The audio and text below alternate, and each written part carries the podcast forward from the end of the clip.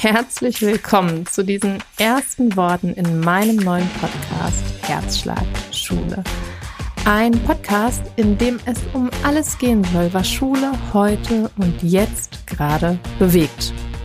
Und bevor ich dir erzähle, was dich in hoffentlich vielen weiteren Folgen erwarten wird, erstmal was zu mir und den Menschen, den du gerade auf den Ohren hast. Ich bin Saskia Nichtseal. Ich bin seit zwölf Jahren mittlerweile Grundschullehrkraft. Ich habe 2007 mein Studium in Passau begonnen, habe dort auch mein Referendariat absolviert, war danach noch eine Weile in München eingesetzt und bin mittlerweile in Niedersachsen gelandet. Und dort unterrichte ich nach wie vor an einer Grundschule in der Nähe von Hannover. Neben dieser ganz wunderbaren und sinnstiftenden Tätigkeit bin ich auch in der Öffentlichkeitsarbeit unterwegs und vielleicht kennst du mich ja genau aus diesem Bereich. Ich bin zum einen Autorin. Ich durfte im März diesen Jahres meinen ersten Elternratgeber veröffentlichen zum Thema Schulstart und vor ein paar Tagen ist mein erstes Kinderbuch erschienen. Es heißt Wilma Wolkenkopf und dreht sich um ein ja, neurodivergentes, wirbeliges, kreatives junges Mädchen. Aber ich schreibe nicht nur, ich spreche auch vor Menschen und das tue ich zum einen in Fortbildungen oder auf Events oder Lesungen und zum anderen auf meinen Social Media Kanälen, allen voran dabei Instagram und dort bin ich bekannt unter dem Namen Liniert Kariert. Einen Blog habe ich auch noch. Dort findet man vor allen Dingen ja meine Impulse, die ich auf meinen Social Media Kanälen weitergebe rund um das Thema Bildung, Bildungssystem, Schule und kindliches Lernen in etwas ausführlicherer Form meist inklusive des passenden Materials, das ihr dann dort finden könnt. Warum tue ich das alles? Schließlich wäre mein Beruf ja absolut ausfüllend. Genug würde ich mal sagen. Aber ich habe schon sehr früh gemerkt, dass ich nicht nur in diesem Beruf tätig sein will, sondern auch noch mehr für diesen Beruf tun möchte. Und nicht nur für den Beruf, sondern auch das gesamte Bildungssystem, an dem mir sehr viel liegt, das aber wirklich an sehr vielen Stellen mal so eine Generalüberholung gebrauchen könnte. 2018 habe ich dann eher beiläufig begonnen, auf meinen bereits bestehenden Kanälen über meinen Weg als Lehrkraft zu berichten, über das, was ich vielleicht anders gemacht habe, über neue Perspektiven, die ich gewonnen hatte zu diesem Zeitpunkt und das fand irgendwie sehr offene Ohren, offene Herzen, offene Köpfe und so wuchs mein Tun in diesem Bereich, ja, stetig und ermöglicht mir heute wirklich ein großes Sprachrohr nutzen zu dürfen. Und wenn du selbst bei Social Media aktiv bist oder dort viel liest, dir Inspirationen holst oder auch in den gängigen Nachrichten schaust, dann ist dir vielleicht aufgefallen, dass das Thema Bildung jetzt in den letzten ein, zwei Jahren doch deutlich präsenter ist, deutlich an ja, Bedeutung gewinnt und immer mehr Menschen sich sehr aktiv aussprechen für Veränderung und darauf aufmerksam machen, was es braucht, damit unser Schulsystem einfach auch zeitgemäß mithalten kann. Und das ist eine Tendenz, die mich natürlich sehr, sehr arg freut. Und im Grunde soll sich der Podcast um genau diese Dinge drehen, um zum einen Menschen, die schon etwas anders machen, um Menschen, die sich einsetzen, um Menschen, die Ideen haben, aber auch um all das, was in Schule jetzt schon ist und was wir behalten dürfen. Es gibt auch durchaus jetzt schon Gutes im System, aber auch um all das, was wir gehen lassen dürfen und was verändert werden darf. Ja, und was ist das genau? Da ist zum einen der große Bereich des kindlichen Lernens. In den letzten Jahrzehnten gab es schon auch immer natürlich die reformpädagogischen Ansätze, die deutlich differenzierter auf kindliches Lernen geschaut haben. Aber vor allem war da doch eine sehr festgefahrene Vorstellung davon, wie kindliches Lernen auszusehen hat, welche Bahnen das einschlagen muss, wie man das möglichst effizient und effektiv lenken kann. Und das war schon eine sehr, sehr eng gefasste Vorstellung, in die nicht sehr viele Persönlichkeiten und Charaktere hineinpassten. Und es ist mir ein ganz besonderes Anliegen, darauf aufmerksam zu machen, wie unterschiedlich konzentriertes Arbeiten aussehen kann, wie unterschiedlich Lernbedürfnisse von Kindern sein können. Und da es schon als Lernbegleiterinnen unsere Aufgabe ist, Kindern hier möglichst viel Raum zu geben. Natürlich immer gemessen an dem, was an der jeweiligen Schule so an Ressourcen möglich ist oder auch welche eigenen Ressourcen zu, ähm, mir selbst zur Verfügung stehen. Aber unser Ziel sollte sein, so viele Kinder in ihren Persönlichkeiten, in ihrem Background, in all dem, was sie mitbringen, mitzudenken, wie irgendwie möglich. Und das betrifft nicht nur das konkrete Lernverhalten, das betrifft auch überhaupt das allgemeine Verhalten von Kindern. Auch da gibt es sehr tradierte Vorstellungen davon, wie Kinder sich entwickeln, wann man was von ihnen verlangen kann, wie man sie dazu bringt, sich auf eine bestimmte Art und Weise zu verhalten. Und das ist ein Bereich, der mir ebenso am Herzen liegt, denn ich erlebe in meiner ja, täglichen Praxis, aber auch viel im Austausch mit Lehrkräften, wie hoch die schulische Erwartungshaltung an Kinder und Jugendliche ist. Da werden oft Dinge als selbstverständlich vorausgesetzt, die wir so nicht mal unbedingt permanent von Erwachsenen erwarten würden. Ich lade euch dazu ein, euch mal so eine Dienstkonferenz anzuschauen oder eine Besprechung jeglicher Art unter Erwachsenen, was da völlig in Ordnung ist und überhaupt ganz klar toleriert wird, während man ähnliches Verhalten in kindlichen Lerngruppen hm, eher versuchen würde zu unterbinden. Das beginnt bei ganz simplen Dingen wie Essen, Trinken und auf die Toilette gehen. Und ja, da wird sehr unterschiedlich vorgegangen an den verschiedenen Schulen, aber es gibt da schon noch die Tendenz, das alles möglichst in einem sehr klaren, engen Rahmen zu halten. Wenn wir neu auf kindliches, in Klammern Lernverhalten schauen wollen, dann muss der erste Schritt, und auch das ist ein mir ganz wichtiger Punkt, bei uns beginnen, bei uns Erwachsenen, bei uns Pädagoginnen, bei uns Eltern auch.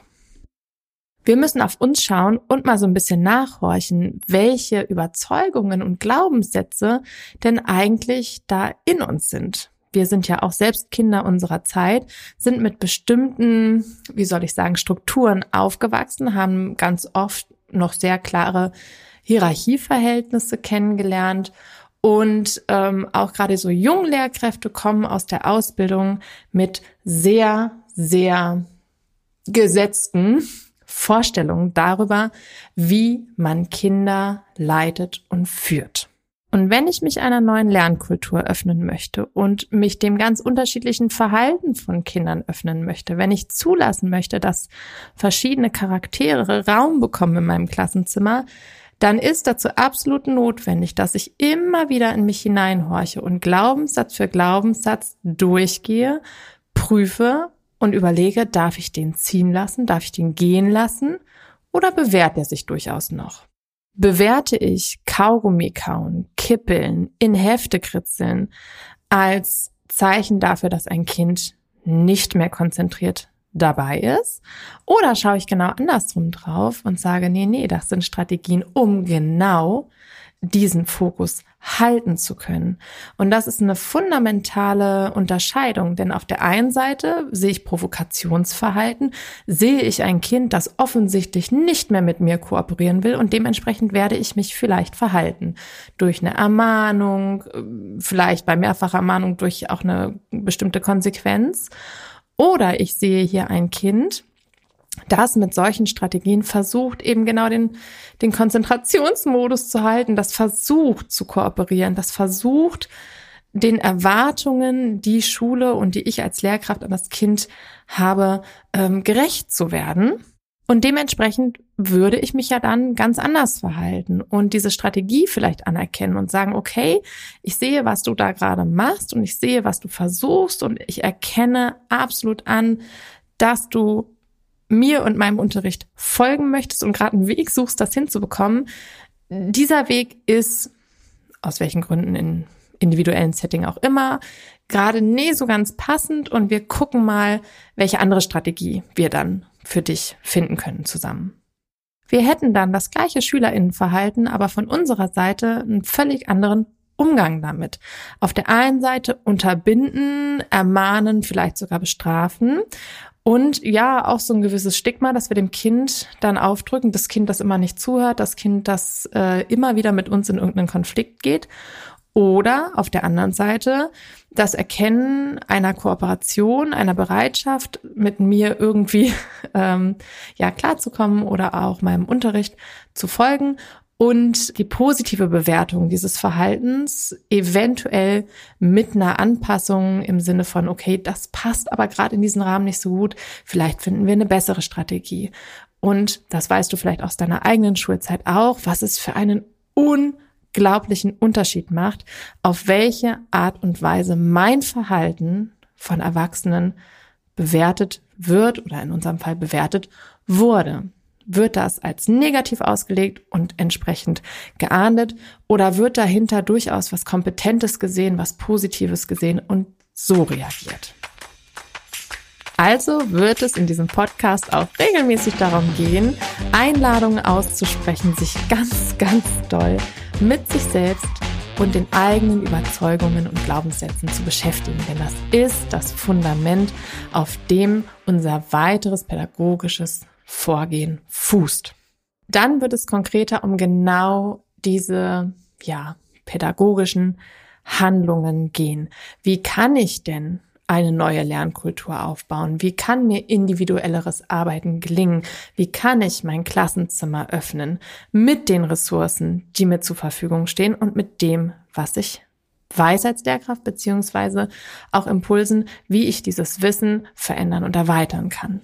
Es soll dabei auch immer um die Menschen im Schulsystem gehen. Da sind natürlich die Kinder, wie gesagt, um die soll es ganz doll gehen, was Kinder antreibt, was Kinder dazu bewegt, sich auf bestimmte Arten und Weisen zu verhalten, wie Kinder lernen, was Kinder brauchen und wie wir auch mit Kindern umgehen können, die, ja, sage ich mal, etwas engere Begleitung brauchen oder zum Beispiel Kinder, die im neurodivergenten Bereich liegen. Also zum Beispiel eine ADHS haben oder im Autismus-Spektrum liegen etc. Da sind ja aber nicht nur die Kinder in unserem Schulsystem, da sind natürlich auch wir als Lehrkräfte. Es soll auch ganz viel um uns und unseren Beruf gehen, denn der, das hast du vielleicht mitbekommen, steckt in einer gewissen Krise. Und mir ist ganz wichtig, für diesen Beruf zu sprechen und ja, auch wieder mehr Sicherheit an die Hand zu geben.